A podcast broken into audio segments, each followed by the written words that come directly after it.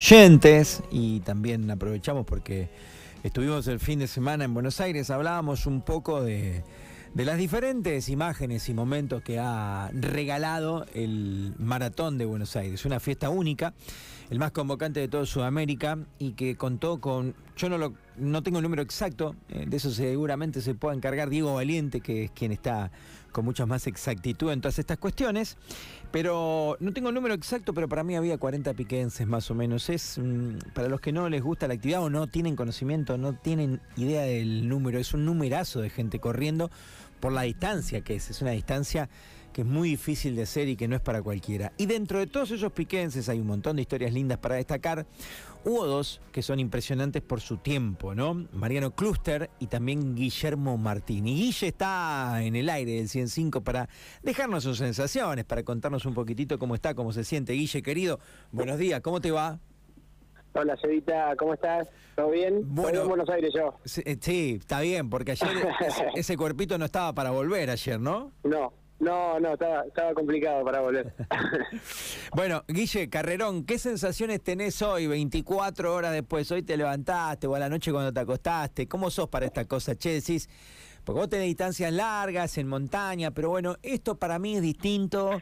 Eh, no digo de más lindo ni de menos lindo, porque sé que al que corre montaña le gusta mucho, pero bueno, la maratón y la de Buenos Aires me parece que son eventos muy importantes, ¿no?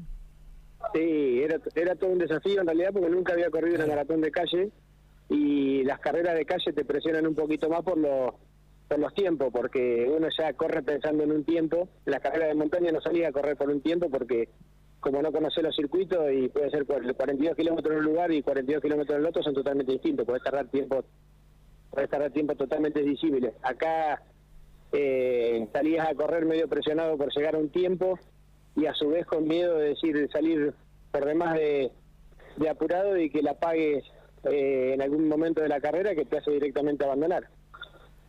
Eh, o sea que es ese desafío de, de, la incertidumbre de, digamos, algo nuevo, ¿no? Porque por más que vos entrenes o hagas toda la previa que hay que hacer, esto es otra cosa. Te encontraste con un terreno diferente, digamos.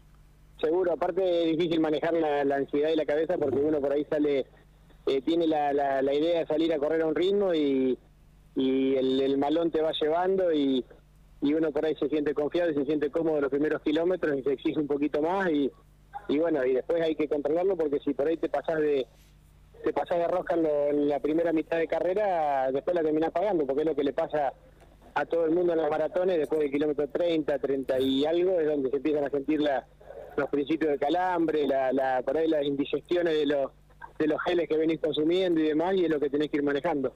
Pero bueno, gracias a Dios pudimos llegar con los, los últimos kilómetros eh, dolorido y tratando de ir sobrellevándola, pero bueno, eh, se pudo lograr el objetivo, que en principio era bajar las tres horas y, y bueno, eh, en 2.50, así que por demás de feliz y contento. 2 horas 50 es una animalada, Guille, es un tiempazo. ¿Vos qué buscabas? ¿Vos buscabas eso, bajar las tres horas? ¿Buscabas 2.50? ¿Buscabas menos?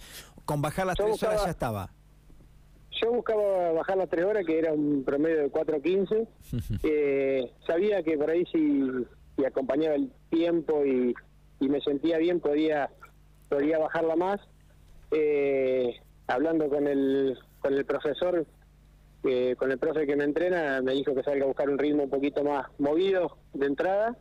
Y, bueno, me arriesgué, me arriesgué y fui corriendo una parte de la carrera con distintos pelotones, me fui acoplando y pasando la mitad de la, pasando los 21 a un tiempo, a un lindo tiempo, ya tenía las expectativas de, poder bajar esa, esa, esas tres horas y acercarme a las dos horas 50 que terminé que termina haciendo. Qué lindo, qué lindo en el kilómetro 9 cuando los vemos pasar, digo los vemos porque también por ahí andaba Cluster en, Mariano en los mismos tiempos, y a la vuelta cuando venían juntos ya kilómetro 32, ya la ida, cuando ibas con Fuente Alba y un grupito, dijimos, eh, me Guille cómo va, y a la vuelta cuando los dos venían como un avión, eh, ya nos dábamos cuenta, si bien faltaba mucho, y creo que ahí aparece el famoso muro, pero digo que iban muy rápido y que estaban para cosas grandes. Y es un tiempazo, lo tengo que chequear bien, yo no sé si vos lo tenés chequeado, pero no sé si en pico hay mucho, mucho abajo de las tres horas, no sé si había eh, tengo que, le, he preguntado a Dani Hernández, todavía no pude hablar, pero no sé, ¿vos qué sabés de los tiempos de gente de pico? ¿Hay estos tiempos? ¿Ya hubo antes o es la primera vez?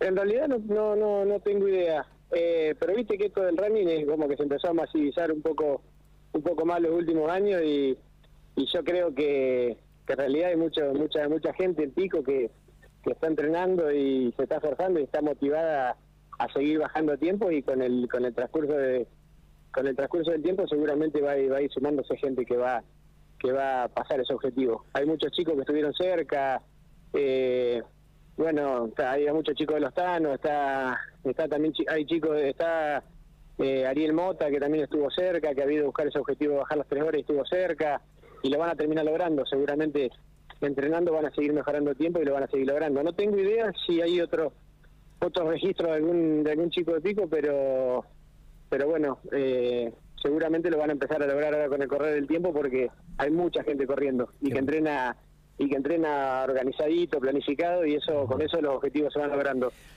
Eh, Guille, ¿la cabeza dónde la pones vos en, en, un trayecto que es tan largo, que son dos horas cincuenta y pico corriendo? ¿Qué, qué, qué haces? ¿Vas pensando cosas? ¿Pensás en, en, la vida en general? ¿Viste que dicen que, que, una maratón es eso, pensar en la vida o no? ¿O vos usás otra, otra metodología desde lo neurológico?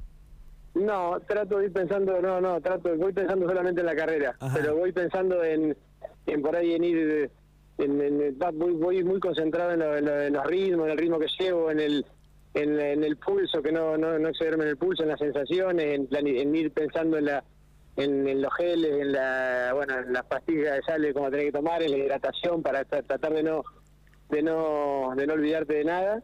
Y después ir buscando pelotones, ir ir concentrado en eso y ir tratando de, despejar la cabeza cuando uno empieza a sentir esa esa fatiga y esos principios de calambre y demás y tratando de, dispersar un poco la cabeza para que no te para que no te lleve puesto eso. O sea, eh, vos sos un tipo que va concentrado en lo que hace, como un basquetbolista, como un futbolista. Está metido de lleno en la actividad. Sí, porque en realidad con una carrera cuando vas tan sobrepasado de pulsación y eso es como que no te da mucho la cabeza para ir pensando en otra cosa más que en la carrera. Cuando vas muy sobreexigido es como que, no sé si la falta de oxigenación o qué, pero vas medio como medio disperso.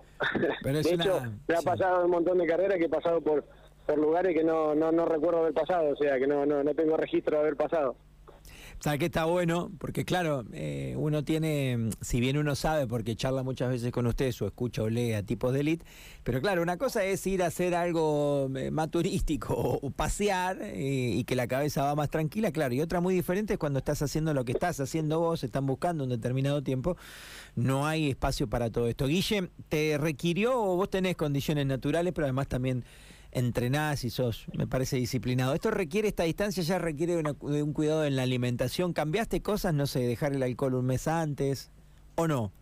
No, en realidad yo mm, llevo, respecto a la alimentación, eso soy bastante prolijo. En realidad en la familia comemos bastante bastante sano y eso no es que me tengo que esforzar mucho por, por privarme de cosas para eso.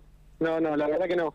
Eh, y lo que sí trato de respetar a, a, a rajatabla son los los planes de entrenamiento, eso eso sí, porque más allá de los beneficios que te trae fisiológicamente respetar los planes de entrenamiento, te, te, deja tranquilo de la cabeza que lo, que lo hiciste todo como, como te lo planificaron para, para poder lograr los objetivos. Qué lindo, qué lindo. ¿Y qué estás contento? ¿Cómo definirías lo que sentís? Algunos se emocionan, otros lloran.